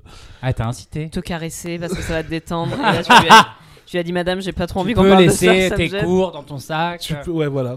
Et donc j'avais suivi son, vrai, hein. son conseil, et donc j'étais au fond de la salle, et euh, j'avais sorti Bah, mes cours prof. hein. entre mes brouillons, j'ai préparé mon, mon, mon, petit plan, mon petit plan de travail. Lorsque c'était à mon tour de passer, je passe euh, en deux parties. Première partie, tac, tac, tac, deuxième partie, et le, prof il me regarde en, mode, mais, attends, mais il s'est vraiment planté à l'écrit parce que il est super bon en philo, le, le, le gamin. Et du coup, j'étais passé de 7 à l'écrit à 17 à l'oral, au rattrapage. Et donc, j'ai eu euh, mon bac. euh, Finger in the nose, comme disent les Anglais. j'ai eu 2,17 au rattrapage. euh, j'ai eu le bac euh, tranquillement. Et euh, du coup. Est-ce euh, que tu regrettes? Bravo pour cette triche, en tout cas. Euh, écoute. Bah, c'est plus la prof Alors- qui l'a incité en fait. Est-ce que tu l'as revu après quand tu étais majeur Pardon. Non, non, vas-y, vas-y, je t'en prie. Euh, Parce qu'elle a été arrêtée. Oh, ce oh, il est trop long. Non, non, Ouais, oui, enfin, je- les non, oui, oui, je l'ai, je l'ai recroisé, je l'ai recroisé, disons. Oh Oh. On se demande où. Et quand tu as retapé, est-ce que euh, ta daronne, elle, a pas, elle est pas un peu devenue folle? Parce que ça, c'est un truc que toi, tu peux comprendre, mais que tes parents, si tu leur dis j'ai retapé pour rester avec les copains. Alors, euh, non, parce que l'année où j'ai loupé, euh, où j'ai loupé le bac, c'était l'année du CPE, et ma mère, elle savait que ah oui, tu ah avais oui, fait tu oui, les manifestais, ouais, j'avais Mais on a manifesté. passé le euh, bac la même année. Donc, je l'ai loupé, Ah, en, bah, deux- t'as- je l'ai loupé en t'as- 2006 ça et je l'ai eu en marche. 2007. Parce qu'en 2006, je faisais CPE aussi, j'étais vénère. Et donc, euh, ouais, ma mère savait que j'ai manifesté dans toute la France. Donc elle euh, était rassurée, d'accord, très bien. ouais, je voulais ouais. savoir ce qu'en pensait ta maman, parce que les mamans, c'est ça. Et au final, ben, j'étais très content de l'avoir pour par la suite faire des aller à la fac et faire vraiment ce qui me plaisait. plaisait vraiment. Et, et c'est aussi, voilà, je- j'encourage les gens à avoir le bac, même si ça les intéresse pas. Mais si vous savez que après le bac, vous avez une ambition, vous vous, dites, voilà, cette filière, cette voie me plairait, ben, faites en sorte de choper le bac Oui, juste pour pouvoir faire pour, Alors- pour pouvoir faire ce qui vous plaît. Et là, pour le coup, je- je- après, j'ai fait donc euh, licence de cinéma. J'ai pas fait le master comme euh, Marine. J'ai fait licence de cinéma et surtout après, j'ai fait sciences politiques. Et voilà, là, j'étais, j'étais le meilleur de ma promo durant, durant tout, tout le cursus. Et c'était vraiment ce qui me plaisait, ce qui m'animait, ce qui me donnait envie de travailler. Je voulais juste faire un petit point de vigilance, une petite nuance sur le fait d'avoir le bac pour ensuite accéder à ce qui nous plaît. Aujourd'hui, ça a énormément évolué quand même. Et on peut avoir accès à d'autres types de formations qui ne demandent pas forcément avoir le bac. C'est euh, c'est, euh, récent, ça doit faire euh, un peu moins de 10 ans que ça existe. Et je pense que c'est bien d'en parler aussi quand même parce que il y a des gens, bah, en l'occurrence j'ai des proches, qui euh, se sont retrouvés à ne pas pouvoir continuer leurs études au lycée, qui n'ont pas de bac, mais qui en fait maintenant font des super métiers, euh, Ah que ce oui. soit dans la Ah, pâtisserie, ça, c'est clair. euh, Ah, dans, sûr, dans bien la sûr. création, Ah, moi, etc. je suis entourée de Parce gens qui fait, n'ont pas leur bac et Il y a qui ont un énormément de possibilités aussi d'accéder à des euh, formations en apprentissage ou des trucs comme ça. Il y a, il y a plein de Oui, choses qui sûr. existent en dehors du cursus qu'on veut à tout prix nous imposer entre guillemets. Oui. hein, euh. Ah, mais bien sûr, de toute façon, après le collège, on peut faire un, un super CAP et euh, avoir un métier qui nous plaît, faire euh, des filières très intéressantes. Oui, oui, moi je vais juste rajouter qu'il ne faut pas hésiter, euh, comme je l'ai fait, à revoir ses ambitions à la baisse. Euh, Et à devenir comédien. Tristesse, mon dieu. non, c'est parce qu'en fait, moi je me souviens quand j'étais au lycée, je disais euh, je vais faire euh, genre un maths sup, maths euh, école d'ingénieur, euh, machin, là, là. Puis en fait, après, je me suis rendu compte qu'il fallait travailler. Je me suis dit en fait, non, mais je vais plutôt faire la fac, mais à tel endroit et machin, et après, je ferai une professionnalisation là-dedans. Puis après, je me suis dit en fait, je vais juste faire la fac, ça sera déjà bien. et après, je me suis dit en fait, déjà la fac, c'est faire la compliqué. fête. puis Et voilà, résultat, je suis bien. comédien. Euh, donc voilà, comme quoi. euh, Oui, bah après en même temps, moi j'avais plein d'ambitions, plein Mais de oui. projets, des choses que j'ai qui ont abouti. J'ai j'ai eu ma propre marque en tant que créateur, mais très vite. Genre moi, voilà, j'ai eu ma marque à 22 ans, à 25 ans, je l'ai fermée, j'en pouvais plus. Et aujourd'hui, je fais rien qui a de rapport avec mes études. Il y a une chose que je trouve intéressante là-dedans, et euh, c'est- que on oppose souvent euh, les jeunes qui ont des rêves et des idéaux aux vieux cons qui ont plus, euh, qui sont blasés, et tout machin. Alors qu'en fait, c'est pas ça. C'est juste que tu as des idéaux, des rêves, tu y vas, et puis en fait, tu, ça change, ça évolue. Bien et ça sûr. veut pas dire que t'en as plus. Ça veut juste dire Oui, tu qu'ils peux ont être un changé. vieux con avec des idéaux. Et c'est ça le problème. Et, Mais les rêves euh, changent Et de place ou évoluent ou vont ailleurs. Voilà, exactement. Et bon courage à, ceux qui sont sur Parcoursup parce que c'est en effet une, une épreuve. grosse galère. Parce que là, je Ouais, reprends, putain. je reprends l'école, enfin, je reprends les cours euh, à la rentrée prochaine. J'ai dû faire euh, tout Parcoursup. L'inscription, déjà, ça, c'était une tannée. Et euh, là, j'attends la date euh, des attributions comme tous ceux qui passent le bac. Donc, bon courage à vous. Bon courage.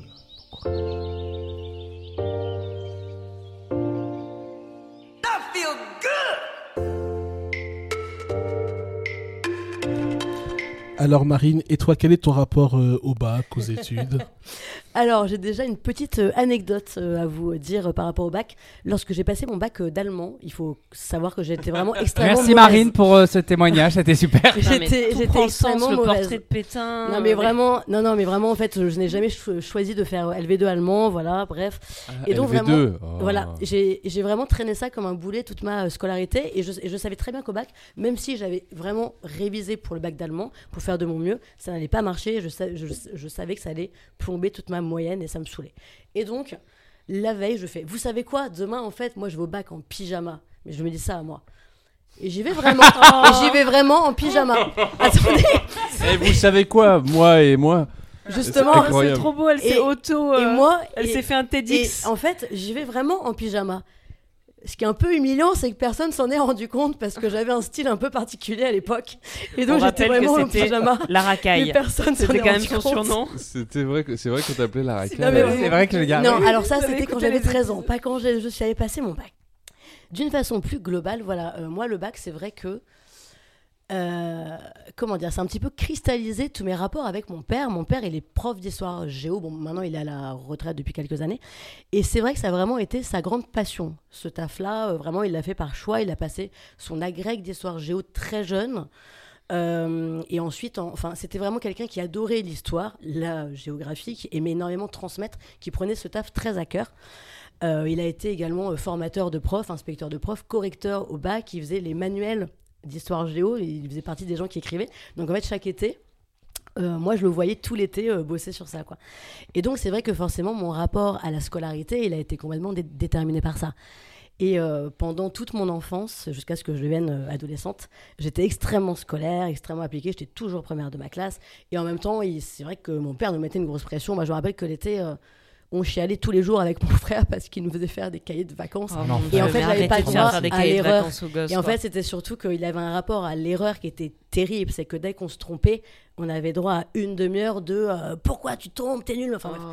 C'est un très bon père, je vous rassure vraiment, c'était quelqu'un de très bien. Mais c'est vrai qu'il avait ce truc où Qui il n'avait pas réglé certaines névroses. Voilà, c'était très important pour lui, surtout moi parce qu'avec mon frère, comme c'est le second, il a vraiment lâché l'affaire. Mais moi, on sentait vraiment que c'était, il fallait que je sois très forte en cours et très sérieuse. Arrivé euh, notamment en seconde, seconde générale, là, en fait, j'ai vraiment eu, euh, c'est-à-dire, euh, mes, mes notes se sont écroulées. Je me suis retrouvée, je suis passée de première à vraiment dans les dernières de la classe, parce que mon père a très mal vécu. Pourquoi? Parce que, bah, en fait, ma fibre artistique, je l'ai vraiment euh, découverte, embrassée. C'est-à-dire qu'en fait, j'avais envie, dès que je rentrais des cours, bah, j'avais envie d'écrire, de faire de la danse, de faire du théâtre, c'est ce que je faisais. Et du coup, je me couchais très tard, j'écrivais des, des nouvelles, etc. Bon, c'est vrai que je fumais aussi des joints tous les jours, parfois avant d'aller en cours. Parfois, je vomissais en cours de maths. Ouais, bon, ouais, voilà. La fibre Qui artistique. n'a jamais fumé un joint à 7h du matin Qui n'a C'est jamais bon. vomi Euh, Eh moi. oh On dirait une chanson Moi. de Patrick Bruel. Tu n'as- tu n'as jamais fumé un joint à Non, mais 7 bon, voilà, du c'est- matin. c'est c'est vrai que je fumais pas mal de joints à l'époque. Enfin, pas mal. À, 7h du, du matin, c'est trop tôt en tout cas. Et euh, voilà. Et, euh, et j'ai par la suite découvert, en effet, euh, bah, j'étais complètement quelqu'un de littéraire, complètement. Après, je lisais les énormément, donc c'était de toute façon Avec assez évident. joint Sans joint. Non, non, sans, sans joint. J'ai fait quelques bad trips qui m'ont pas mal calmé par rapport à ça. Et donc, je me retrouve en, euh, en L. Et en fait, à partir de là, je dis pas que je suis euh, la première de la classe, mais en tout cas, tout va bien. Mon bac arrive. Et donc, euh, en toute honnêteté, bon, bah, j'avais, j'avais bien bossé, etc. Mais je sentais que mon père, et c'était un peu blessant pour moi, avait un peu peur que je l'ai pas, quoi. Et le truc, c'est que mon père, en même temps, ayant été correcteur du bac, m'avait dit plein de choses à ce sujet-là, en me disant, bah, en gros, voilà, nous, on a des directives chaque année qui sont de plus en plus revues à la baisse. C'est-à-dire que le bac, vraiment, on nous, donne- on, on nous demande de le donner, quoi. Et, ou alors, euh, du moins, si la personne est au rattrapage, on va faire en sorte que vraiment elle l'est. Euh, voilà, il me disait, mais d'année en année, euh, vraiment, on voit qu'on on baisse le niveau, etc. Et donc, je me disais, putain, c'est un peu vexant qu'il ait peur que je l'ai pas, alors qu'en même temps, il me dit que le niveau est de plus en plus faible. Ce que je veux dire, ma fille, c'est que si tu l'as pas, c'est que t'es vraiment con. ou que, ou que tu n'es pas ma fille, papa. ça ne me surprendrait pas. Et, euh, et bon, bah, les résultats du bac arrivent, etc. Malgré le fait que j'ai passé mon bac d'allemand en pyjama, donc je vais pas euh, vous dire mes notes, mais je l'ai avec une petite mention, voilà, c'est bien. Et vraiment, en vrai, je, je, je crois même pas que j'étais spécialement. en fait, je, ne me rappelle pas que ça, ait créé une joie si particulière en moi. Et euh, je- j'envoie un message à mes parents, un SMS, en disant Bah voilà, c'est bon, j'ai mon bac avec mention 12,8, tout je sais pas quoi. Et là, mon père m'appelle sur mon téléphone. Et là, je sens que ça lui coûte de le dire. Et, bah écoute, voilà, euh, ta mère et moi, on veut te dire que je suis. Et là, j'entends presque ma, ma mère qui fait Jacques, dis-lui, dis-lui, Jacques, je suis fière de toi. Et c'est la seule fois dans ma vie où il me l'a dit. C'est gênant. Je ne dis pas du tout ça moi. pour me plaindre, mais alors, bah, parce que mon père vient d'une génération qui s'appelle Rio Boomer, c'est-à-dire une génération où on ne dit pas ses Et émotions. en fait, autant le Et- laisser ne pas non les mais dire, vraiment et euh, ah, enfin moi c'est vrai que vraiment euh, mais alors vraiment genre là je là je sais que ça fait euh, Cosette qui se plaint pas du tout mon père a toujours m'a toujours su- supporté à sa façon dans mes choix de vie et même s'il a été exigeant avec moi je veux dire c'était quelqu'un qui était aimant et qui était présent mais c'est vrai que c'est une génération mes parents et ben voilà qui ne disent pas euh, je t'aime je suis fier de toi euh, bravo à Mais toi ma mère si. mais trop- mon père non Trop Et moi font. la, et la preuve en est, je m'en rappelle parce que le temps a passé ensuite, et sincèrement, je pense que j'ai fait des choses beaucoup plus compliquées que d'avoir mon bac. hein. Et il m'a jamais redit. Et je pense que lui, c'était vraiment important pour lui, parce que c'était ouf, c'est bon. C'est bon, elle est pas perdue. C'était son elle- problème, en eu- fait, Voilà. finalement. Et ben écoute, j'y avais pas pensé avant, mais c'est intéressant ce que tu me dis. Je pense Oui, que c'était peut-être. son problème à lui, ton passage au bac. Oui, c'était son, son, son endroit d'importance en tout cas. Oui, oui, oui. Et, et- et- est-ce que au fond c'est grave de que cette génération, que les parents disent pas je t'aime Euh, moi, ça m'a appris ce que je ne ferai pas avec. euh, Enfin, ce que je ne veux pas faire avec les gens. Attention, Enfin, en parce fait, qu'il y a des parents de cette génération aussi qui disaient les choses. hein. Oui, oui, oui, euh, oui. Moi, Oui, j'ai non, eu des parents sûr, de cette génération qui ont dit je t'aime. Oui, oui, dit, euh, voilà. oui, moi, pareil, oui, voilà. mes parents, ils étaient trop. Y a pas, euh, Non mais, trop non, mais dans toi, le- est- est-ce que tu l'as mal vécu d'avoir un père pas expr- qui n'exprimait pas ses sentiments? J'avais alors attention parce que je pense aussi que exprimer la fierté, exprimer l'amour, dire les mots, enfin encore une fois même c'est pas la même chose. C'est-à-dire que exprimer l'amour en étant présent, en étant etc. et dire je t'aime c'est quelque chose qui est différent voilà. Oui, bien sûr. Et, euh, et c'est vrai que mon père il y a toujours eu ce truc par rapport à dire euh, c'est bien ce que tu as fait mais parce que je pense que lui on lui a jamais dit bravo c'est bien ce que tu as fait et du coup lui reproduit ça tu vois et dès que moi je réussis un truc dans ma vie il me dit toujours mais pourquoi t'as pas fait ça qui est mieux tu vois Non. alors que je sais qu'au au fond il est très content mais c'est plus fort mais, que lui c'est oui, un non mais conditionnement moi je à, à penser que tu vas pousser l'autre plus haut en montrant qu'il peut faire mieux que tu n'es pas content lui.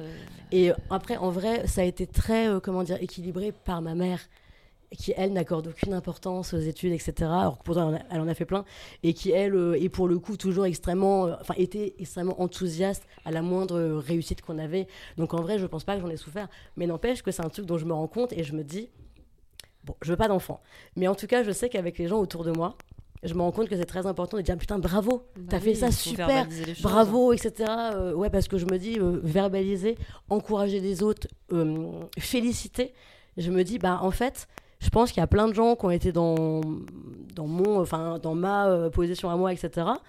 Et euh, qui ont peut-être besoin de ça. Et puis même à soi-même, je, trouve que ça fait du bien de dire à l'autre bravo, je suis trop content pour toi, je, je te félicite.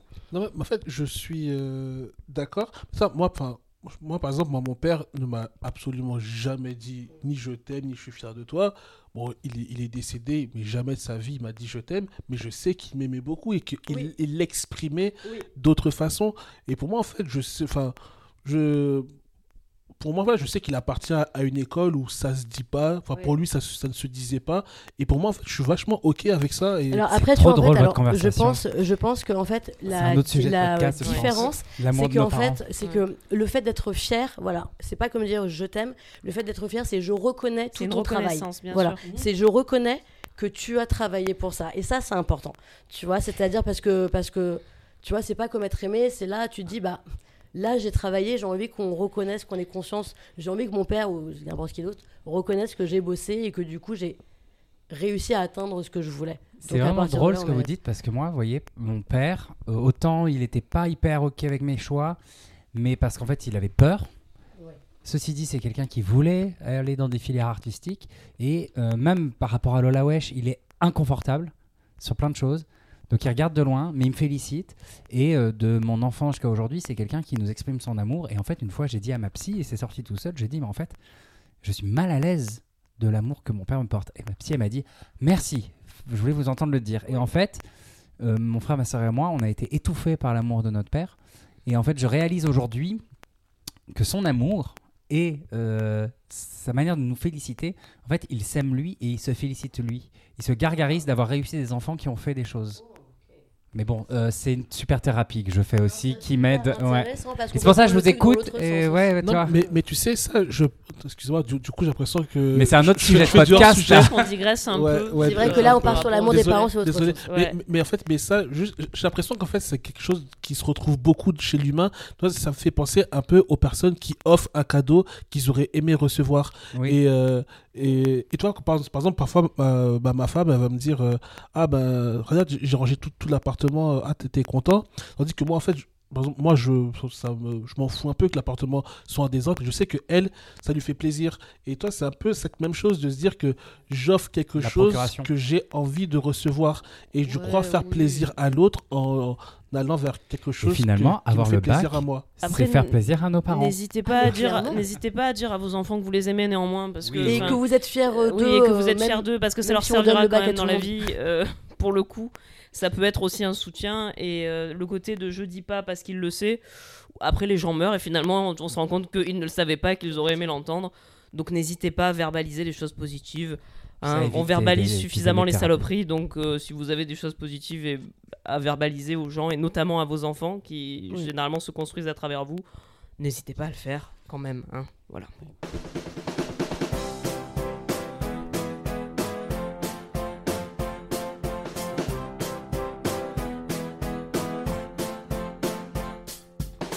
Et Laura, toi, il me semble que tu avais une technique pour réviser au bac un petit peu particulière. Oui, en effet. Euh, alors, le bac, c'est intéressant. Quand, euh, quand, quand on a parlé d'aborder ce sujet, étrangement, la première émotion qui m'est venue, c'est une grande tristesse, c'est une grande mélancolie. Euh, alors, pas du tout parce que j'ai eu des... Alors, moi, ma scolarité sur le plan des notes s'est très bien passée. J'ai été à partir de la sixième. Il faut savoir que moi, j'ai eu des années de primaire qui étaient compliquées. Euh, J'étais euh, plus ou moins une enfant surdouée à qui on n'a pas dit qu'elle était surdouée, qui du coup a vécu toute sa scolarité en comprenant pas pourquoi ça se passait mal. Et finalement, j'aurais bien aimé le savoir avant, ça aurait aidé. Mais en tout cas, en primaire, j'étais pas, j'avais pas de très bonnes notes, ce qui engendrait de la pression de la part des enseignants, euh, de la part voilà de la société, parce qu'un enfant qui a des mauvaises notes, en fait, on l'emmerde. Et donc, quand je suis rentrée en sixième, je me suis dit, bah, maintenant, je vais être une bonne élève, comme ça, on me laissera tranquille. Chose que j'ai tenue de la sixième à la terminale. J'ai été déléguée de classe de la sixième à la terminale et j'ai été en tête de classe de la sixième à la terminale avec les félicitations à chaque conseil. Enfin voilà. Mais ça n'a jamais été pour des raisons de voilà. C'est juste que j'ai choisi ça pour avoir la tranquillité. C'est pas spécialement que j'ai aimé l'école parce que je peux pas dire que j'ai aimé l'école. C'est pas un truc qui m'a qui m'a transcendé la plupart du temps. À part quelques enseignants qui ont été extraordinaires et qui m'ont donné envie d'apprendre, j'ai eu beaucoup de voilà. J'ai eu beaucoup de grands moments d'ennui. Mais surtout, en fait, je me rends compte que le bac, il est plus lié à de la tristesse parce que les années qui sont passées de la sixième au bac ont été des années assez sombres pour moi et vraiment des années où j'ai pas été heureuse de plein de manières différentes. Euh, D'abord, il faut savoir que, alors pour le coup, moi, de la sixième à la troisième, j'ai vécu un harcèlement scolaire assez vénère. Et dès la fait, dès l'année de sixième, j'ai compris que ça allait être comme ça pendant un bon moment, et je m'étais dit, il faut tenir jusqu'au bac. Je me souviens que je m'étais dit, en fait, ça va être chiant, et la scolarité et les gens autour, ça va être chiant jusqu'en terminale, jusqu'au bac. Faut que je tienne jusqu'au bac, parce qu'une fois que j'aurai eu le bac, en fait, ben, je passerai dans un autre endroit de la vie où je pourrai choisir ce que je veux. Et donc, j'avais toujours eu le bac en ligne de mire, mais comme un espèce de truc, de c'était Colanta, quoi. Tu vois, c'était l'épreuve des poteaux, quoi. C'était genre, il faut, Ouais, te- manger de la peu comme coco. l'épreuve euh, finale. euh, faut chier dans la forêt et manger des noix de coco jusque là et puis après tu vas avoir les- tu vas avoir le pognon quoi et c'était vraiment et moi j'ai vraiment vécu ma scolarité comme ça c'est-à-dire que donc bon les notes se passaient bien mais de la sixième à la cinquième ça a été une horreur ça s'est un peu calmé au lycée j'ai arrêté de subir du harcèlement mais même si le lycée a été une période qui a été du coup plus reposante c'était pas une période heureuse. Je me sentais complètement en décalage avec tout le monde en fait. Euh, mes références culturelles, les choses qui m'intéressaient dans la vie, euh, ma sensibilité, même les garçons que je regardais, c'est-à-dire que moi, je, je fantasmais, moi j'étais amoureuse de mon prof de SVT quoi. Les mecs de mon âge, je les regardais même pas. Je tombais amoureuse Peut-être parce qu'il savait au moins comment une femme était faite, lui. Oui, peut-être, peut-être parce que aussi il était, euh, Parce que lui devait connaître le clitoris. peut-être aussi parce qu'il était très mignon, qu'il avait, qu'il était grand, mince avec des lunettes. Et que je pense- Mathieu, Un peu comme prof de Mathieu SVT. Que je pense que voilà, j'aimais déjà, euh, j'aimais déjà les garçons mélancoliques avec des lunettes à l'époque. Alors que je suis nul en SVT. Ah, ça Oui, dépend pourquoi. Mais euh, et donc du coup, euh, voilà, ça a été donc une période où le lycée donc a été une période un peu moins, euh, un peu moins difficile, mais quand même une grande période de, de, en fait, où je savais pas ce que je foutais là et j'attendais qu'à un moment, en fait, moi j'attendais que ma vie commence. Je voyais les autres avoir des flirts, vivre des choses, et en fait moi, j'étais déjà après ça. L'adolescence, c'est pas un âge que j'ai vécu moi. Moi, j'ai été enfant très tard. Mais quand j'ai arrêté d'être enfant, j'ai été directement adulte. Et après, ça a été juste d'attendre d'enfin, d'enfin avoir cette vie d'adulte que j'attendais, quoi. Et dans laquelle je me sentais déjà, en fait, finalement. Donc, en fait, quand le bac est arrivé, euh, j'avais pas d'inquiétude vis-à-vis du. euh, vis-à-vis de mes notes parce que je savais que je l'aurais. C'était quasi impossible que je l'ai. Alors il y a eu une petite difficulté quand même parce que moi, moi dans la vie, euh, la vie m'a toujours mis des claques et moi j'ai toujours bien aimé aider la vie à me mettre des claques. J'étais une élève qui était très brillante pour les matières littéraires. Et en seconde, en fait, c'était assez évident que, que je continue sur une filière littéraire, puisque bon, j'avais pas de notes affreuses en maths, mais j'aimais pas les maths, ça me gonflait, donc je m'arrangeais toujours pour avoir voilà, la, la moyenne, quoi. J'avais euh, 12, euh, 12-13 en maths. Bravo, félicitations, Et parce que quand c'était, même. euh, et c'était, mais en sachant que c'était un enfer parce que j'apprenais aucun cours, donc je faisais tout ça. C'était, enfin, bon bref, c'était chiant comme la mort. Donc c'était assez évident que j'allais partir en L. Et en fait, le problème, c'est que à Marseille, là où j'étais, le seul, que le seul lycée qui faisait la filière, enfin qui faisait la filière L, c'était le lycée Pagnol. Et en fait, à l'époque, t'avais une sombre histoire de, euh, ouais, mais en fait, ça se drogue dans les toilettes. Enfin, c'était la plaque tournante du crime, quoi. C'est- Si tu les euh, écoutais. en fumant des, des Ah oui, joints. non, mais il y avait une réputation terrible et du coup, mes parents étant terrifiés et, euh, et même les profs de mon lycée disant non, mais il faut pas qu'elle aille là-bas, je me suis retrouvée, au lieu d'aller faire une filière dans laquelle je, je me serais amusée, dans laquelle ça aurait été facile, à prendre une filière ES, donc économique et sociale, avec plein de maths, plein d'éco, alors qu'en fait, moi, j'étais faite pour aller. Euh, En, en voilà, L, clairement, Pour tu aller en L. faite, je te le pour dis. faire des dissertations. Et c'est super la L. Et d'ailleurs, mais oui, j'ai eu des notes. Alors bien entendu, j'ai fait un bac français où j'ai eu des notes incroyables. J'ai eu 19 à l'oral, j'ai eu, euh, j'ai eu, j'ai dû avoir 16 ou 17 à l'écrit. Enfin, j'ai eu des super notes forcément. Et après, quand le bac est arrivé, bah, j'ai dû me braquer des heures et des heures de maths, des heures et des heures de. Enfin, c'était l'enfer. Par contre, ce qui était intéressant, c'est que moi, j'avais pas beaucoup de, enfin, j'avais pas énormément besoin d'apprendre. Pour, euh, j'avais pas beaucoup besoin de réviser. J'ai une bonne mémoire auditive, donc en fait, moi, généralement, les cours, ça me, ça, quand je les écoutais, je les retenais plus ou moins. Euh, néanmoins, par contre, j'ai eu affaire quand même aux révisions, donc j'ai pas révisé pour moi. Mais j'ai beaucoup fait réviser mes camarades. Notamment l'année du bac français, parce qu'on avait une prof, euh, alors, spéciale dédicace à, Julien Gérara et Lucille Cassé, qui sont mes deux amis d'amour, qui sont ensemble et, qui sont mes, mes amis de l'époque du lycée, et qui ont connu cette prof de français, Madame Ben Madi, qui vraiment... en Balance fait, des noms était... Ah non, mais je, je dis son nom parce qu'elle était adorable, mais elle planait à des hauteurs. Elle n'a jamais fait un cours cohérent. C'était les cours, c'était Bah, Elle Ah, c'était terrible. C'était terrible. Et donc en fait, quand on s'est ça. pour le bac français, la plupart des élèves savaient pas ce qu'ils devaient faire en fait, parce qu'ils avaient eu des cours. C'était du David Lynch quoi. C'est-à-dire que c'était vraiment un personnage de David Lynch cette nana. Et vraiment quand c'est David Lynch qui te fait ses cours de français, spoiler alert, tu comprends pas ce que ce que te dit David Lynch. Et donc du coup, je me suis retrouvée à faire réviser beaucoup de monde pour euh, pour le du coup pour le pour le bac français. Et ça a été un grand moment de joie et j'ai beaucoup aimé faire ça. Et du coup, moi, ça m'a permis d'affiner mes connaissances et ça m'a permis d'aider des potes et c'était cool. Et c'est un truc aussi que j'ai gardé après sur le, aussi sur le bac, euh, le bac normal. Et je me souviens que on faisait de l'économie et j'avais expliqué euh, la valeur ajoutée. Il y avait un truc, on faisait de la, la valeur ajoutée en économie. J'avais expliqué la valeur ajoutée à, à une copine en lui prenant un exemple dans Charlie et la chocolaterie. Je lui avais dit, tu vois, je lui avais dit la cascade de chocolat dans Charlie la chocolaterie, c'est la valeur ajoutée parce qu'elle va fouetter le chocolat. Et donc en fait, et j'expliquais, et je me souviens très bien encore aujourd'hui, autant j'ai pas de souvenir de mes propres révisions, autant je me souviens très bien des, des exemples que je prenais, de prendre des canettes de coca, d'expliquer des trucs comme ça. Et c'était des vrais moments de joie parce que moi encore aujourd'hui, j'aime apprendre aux autres, ça me plaît. J'aime la pédagogie et j'aime ce sentiment de d'aller prendre des choses un peu décalées pour en fait, tu apprendre étais déjà mis dans euh, C'est pas sorcier. C'est exactement ça. Et puis surtout, La en fait, de c'est à ce moment-là que j'ai compris un truc très important, c'est qu'en fait, personne n'est bête. Il y a que des gens à qui on explique mal les choses en fait. Complètement d'accord. Et ça a été un truc qui était à la fois génial parce que j'étais heureuse d'expliquer et à un moment j'ai été confrontée à ce truc de me dire c'est vraiment de la merde l'école en fait. Parce qu'en fait on n'arrête pas de dire à plein de gamins qui sont débiles alors que c'est juste qu'on leur explique pas de la bonne manière et moi vraiment je jamais ça m'est arrivé de pas trouver un cas de figure de pouvoir faire comprendre quelque chose à quelqu'un en prenant le temps et en trouvant le bon chemin quoi. Et donc ça a été un moment où j'ai compris ça où je me suis dit cette réflexion qui à la fois est belle et à la fois est terrible, c'est de dire d'un côté il n'y a pas de cancre, il n'y a pas de gens bêtes, il y a que des gens à qui on n'a pas bien expliqué la chose et à qui on n'a pas pris le temps d'expliquer. Mais d'un autre côté, c'est terrible parce qu'en fait, tous ces gens qu'on laisse sur le bord de la route en leur disant en fait t'es con, alors qu'en fait c'est juste que l'école a pas pris le temps d'essayer de comprendre comment ils comprenaient les choses. Et ça, c'est un truc qui encore aujourd'hui est une terreur et qui encore aujourd'hui, moi, un des trucs qui me fait peur à l'idée d'avoir un enfant, c'est que j'ai pas envie que mon enfant se retrouve un jour dans une situation où on lui dit qu'il est con, alors que juste on lui a pas expliqué les choses de la bonne manière, quoi. Parce que ça, c'est quand même le drame. L'école, il faut le dire aujourd'hui. Et pour le coup, moi, j'ai pas vécu cette souffrance-là parce que j'étais une bonne élève, mais j'ai vu plein de gens autour de moi qui étaient des gens fondamentalement brillants, à mon avis, et qui après, d'ailleurs, par la suite, ont très bien réussi en dehors de l'école, et ça a été la preuve. Je me souviens d'un mec, notamment Fabrice, qui, euh, qui voulait faire photographe déjà à l'époque, et je me souviens qu'au conseil de classe, tout le monde s'était foutu de sa gueule quand j'avais dit euh, il veut faire de la photo et tout. Eh ben, fuckez-vous tous le conseil de classe. Aujourd'hui, il vit de ça et il vit très bien de ça. Chais. Et en fait, arrêter, voilà, moi, c'est aussi ce truc-là. Euh, moi, ces années aussi de lycée et de collège, ça me rappelle à quel point c'est dur ces années-là aussi, parce qu'en fait, tout, tout n'est que des cases, et si tu rentres pas dans les cases, tu te fais broyer, en fait. Et, euh, et moi, j'ai été heureuse, en tout cas à mon petit niveau, d'avoir pu expliquer des choses à certains potes, et d'avoir pu peut-être leur faire prendre conscience qu'en fait, ils comprenaient très bien, et que c'était juste que, bah, en fait, un prof épuisé sur une, devant une classe de 30 personnes, eh ben, il fait euh, à l'emporte-pièce, et que voilà, et qu'on est dans un système scolaire, en fait, qui pousse les gens à penser qu'ils sont bêtes, et à les exclure. Et après, on dit qu'il y a des élèves qui, se, voilà, qui restent sur le bord de la route, bah, en grande partie parce qu'on pa- prend pas trop le temps de savoir en fait euh, ce qui se passe avec eux aussi. Quoi.